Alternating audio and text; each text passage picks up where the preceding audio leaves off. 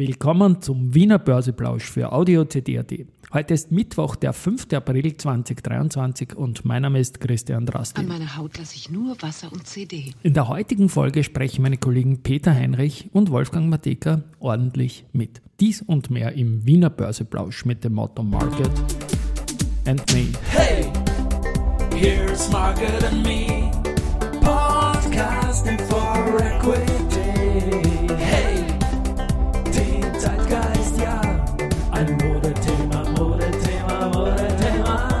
die Börse als Modethema und die Aprilfolgen des Wiener Börseplausch sind präsentiert von Wiener Berger und Por. Bei Por gibt es dann noch eine Nachricht, heute auch.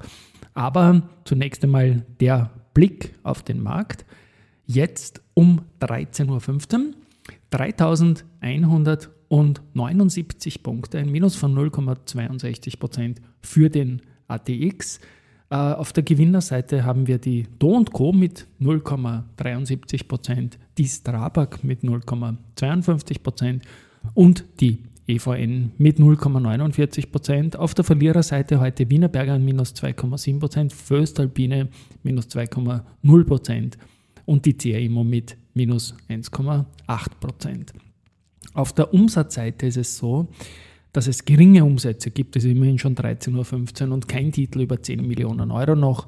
8,6 Millionen in der erste Group, 7,3 in der Föstalpine und bei der OMV sind es 6,1 Millionen Euro.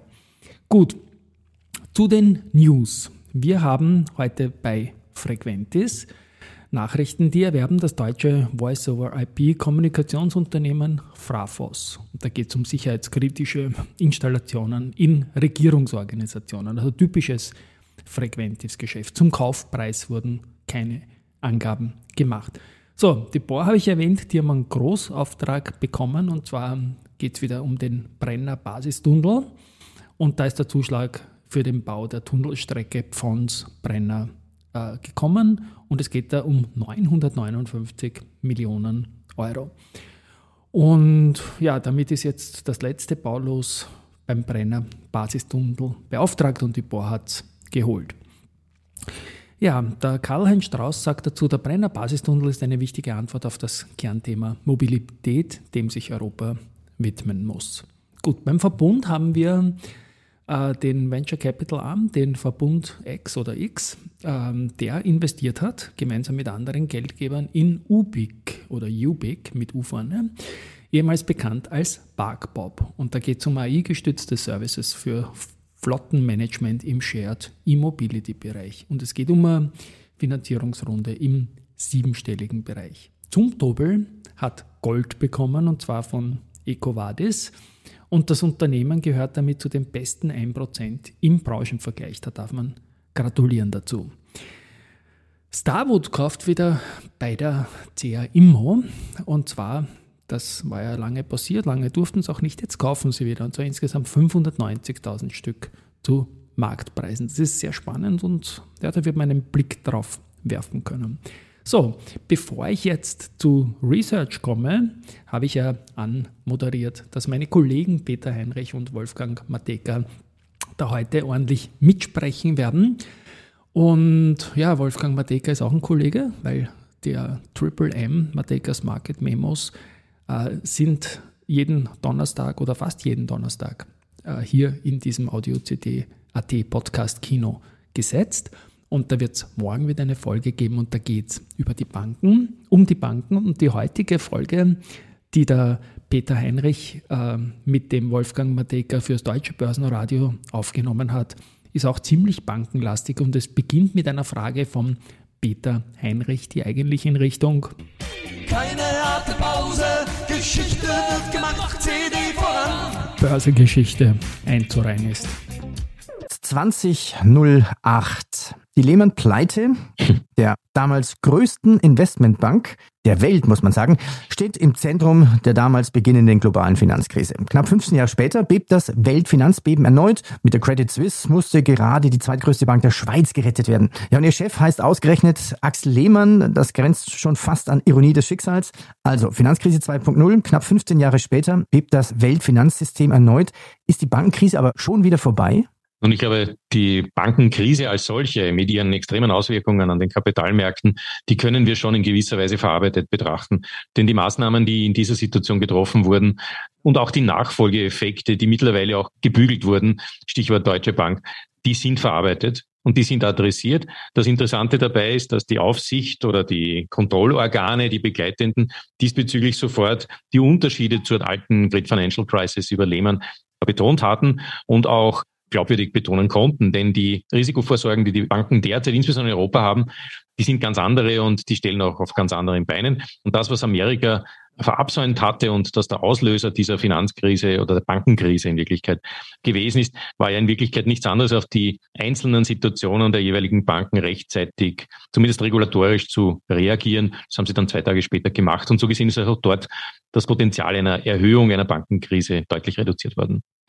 Weiters hat der Peter Heinrich natürlich ordentlich auch zur Wiener Börse gefragt. Da zunächst einmal auch schon wieder Börsegeschichte, nämlich ein Rückblick. Wie war denn das Q1 bei den Wiener Börsenwerten und hm. der Knick in der Rallye? Ja, eigentlich ganz gut, bis die Bankensituation auch hier eingeschlagen hat.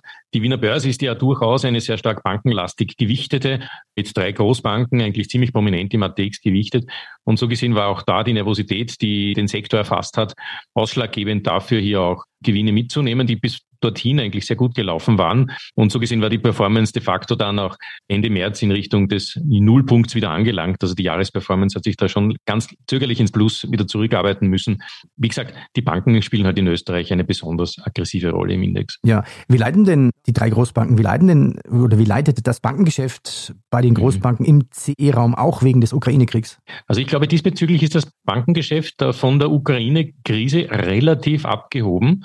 Es ist mehr den regulatorischen Anforderungen geschuldet, die sich gegen Jahresende im letzten Jahr doch deutlich verschärft hatten. Insbesondere bei der Kreditvergabe bei Immobilienkrediten hat es durchaus erhebliche Konsequenzen der vorherigen sehr laissez-faire-mäßigen Kreditvergabe gegeben. So gesehen ist auch die Reduktion in dem Sektor verständlich auf Regulatorik aufgebaut.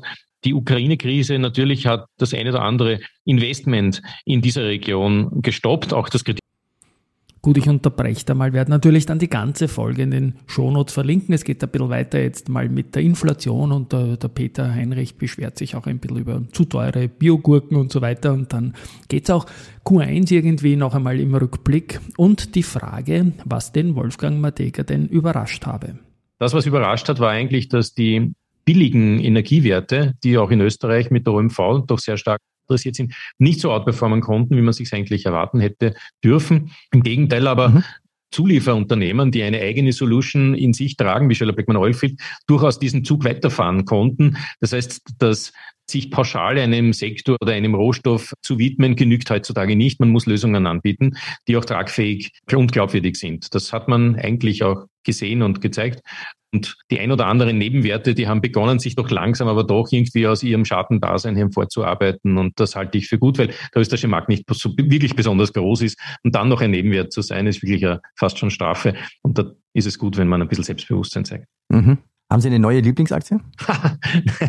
neue Lieblingsaktie. Das ist schwierig. Aber mir gefällt zum Beispiel eine Aktie, die kann man nicht so wirklich übergewichten, aber die ist einfach technisch so gut, die frequent ist, ist eine Firma, die sich immer am ESG-Grad an der Rasierklinge entlang gradiert. Warum? Weil sie im Bereich der Defense auch eine Art Stärke in, drin, in sich hat. Das sind, da geht es um Flugzeugkontrolle und die Kontrolle des Luftverkehrs und das macht die Frequentis in einem wirklich ausgezeichneten Entwicklungsstatus, denn sie entwickelt sich immer mehr und mehr weiter. Also wir haben bereits in der Frequentis, was Deutschland betrifft, zum Beispiel den sogenannten Virtual Tower. Das ist ein Backbone für jede Flugsicherung, die auf Homeoffice-Basis, sage ich jetzt einmal despektierlich, die Flugsicherung abdecken kann und das geschützt und das auf eine Art und Weise, die wirklich auch tragfähig ein Backbone darstellt. Und was zusätzlich noch kommt, dieses ganze alternative Fliegen mit Elektropropellern und, und so wie man es jetzt auch sieht, mit de facto Drohnen, die auch bis zu fünf Personen tragen können. In Chicago wird die erste kommen.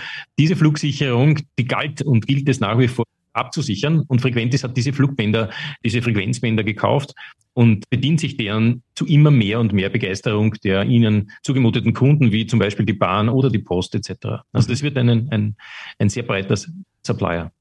Danke, Wolfgang Matejka und Peter Heinrich. Wie gesagt, die ganze Folge ist verlinkt in den Shownotes und morgen spricht Wolfgang Matejka in diesem Kino, also ist er auch mein Kollege, zu Bankaktien und den Learnings aus der jüngeren Vergangenheit. So viel dazu. Ein kleiner Sache, eine kleine Sache noch, die eine, für mich eine große Sache ist und hoffentlich auch für den österreichischen Kapitalmarkt ein spannender Case wird, ist, dass wir, der Peter Heinrich, äh, Andi Groß und ich, äh, ein Börsenjahrbuch machen zum österreichischen Kapitalmarkt. Und zwar wird das auch wieder auf Audible gehen, auf diese Hörbuchplattform und wir werden es auch in dem Podcast abspielen. Ich habe das bereits angekündigt, das stößt interessanterweise auf sehr, sehr positives Feedback, äh, sehr rasch auch und deswegen werden wir das machen. Wir werden da auf Basis der Geschäftsberichte der Unternehmen einsteigergerecht die Geschäftsmodelle und damit den österreichischen Kapitalmarkt ähm, nach und nach vorstellen. Eine Sache, auf, der ich mich, auf die ich mich dann sehr, sehr, sehr freue und das mache ich ja bei den meisten Dingen. Gut, und jetzt die angedrohte Research-Musik. Die erste Group, die bleibt bei Marinomed auf Kaufen, passt das Kursziel aber von 91,7 auf 57,6 an. First Berlin Equity Research stuft Valneva von Ad auf Kaufen hoch, geht jedoch mit dem Kursziel von 12 auf 98 Euro runter. SRC Research stuft SIMO von Accumulate auf Buy, bleibt beim Kursziel von 18. Jeffries hat das Kursziel für Contron von 24 auf 27 Euro erhöht. Goldman bestätigt die neutrale Empfehlung für die OMV und reduziert das Kursziel von 60 auf 59. BNB Paribas Exan bestätigt OMV mit Underperform und nimmt das Kursziel von 45 auf 43 und dann nochmal Jeffries, die bestätigen das Buy für die OMV und kürzen das Kursziel von 58 auf 56 und noch eine Meldung mit Research-Bezug nämlich Raiffeisen Research, die haben wieder mal die Topics überarbeitet und per April wieder Änderungen vorgenommen. Im Austro-Universum gibt es aber keinen Wechsel. Trotz der Turbulenzen im Bankensektor bleibt man bei der PAWAG, von der ist man langfristig überzeugt. Neu aufgenommen wird international Infineon und entfernt wird E.ON. So, das war's für heute und ich recherchiere weiter an meiner Sonderfolge zur Case, die dann am Karfreitag kommen wird. Tschüss und Baba.